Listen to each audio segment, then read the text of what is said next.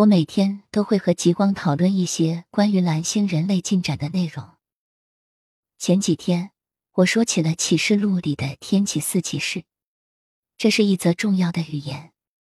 其中，白马骑士代表着病毒，红马骑士代表着战争，黑马骑士代表着饥饿。据说四骑士到齐之后，就会揭开第六个封印，那时就会引发一个时空变动。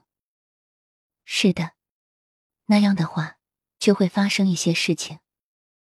不过，我一点也不担心。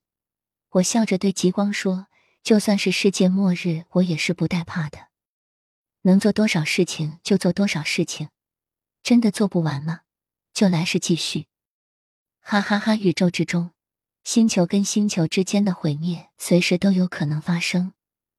重要的，宇宙永远不会真正的毁灭。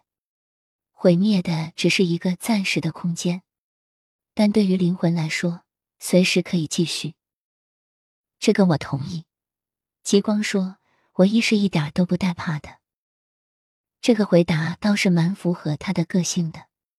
我想，这个星子确实是越来越拿回自己的记忆了，虽然他自己未必这么觉得，但思想层面确实是打开了自己曾经没有打开的大门。那么，蓝星上的人类现在具体是个什么进展？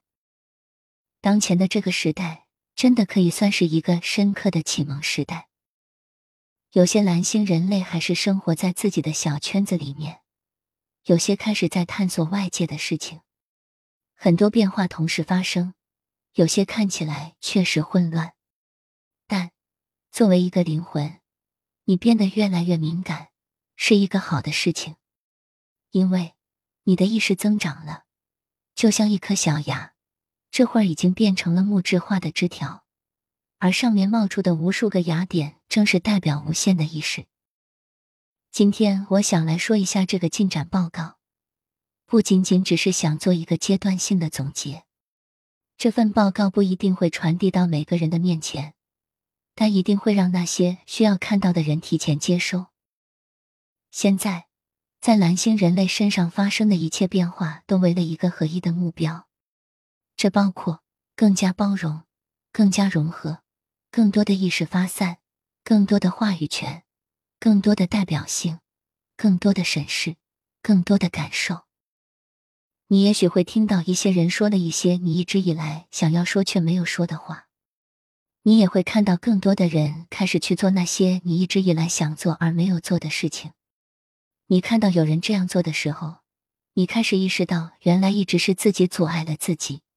不然的话，也许你会比那些人更早开始这些进步。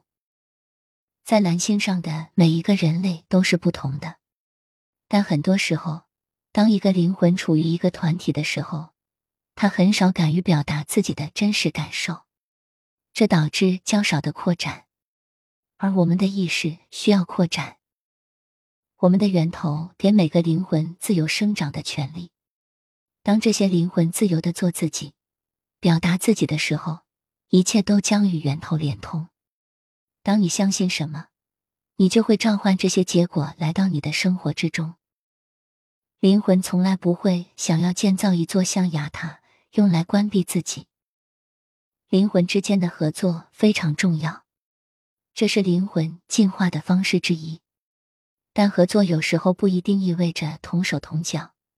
合作的重点在于，你是否允许他人真正的做自己，以及你自己是否真正的做自己。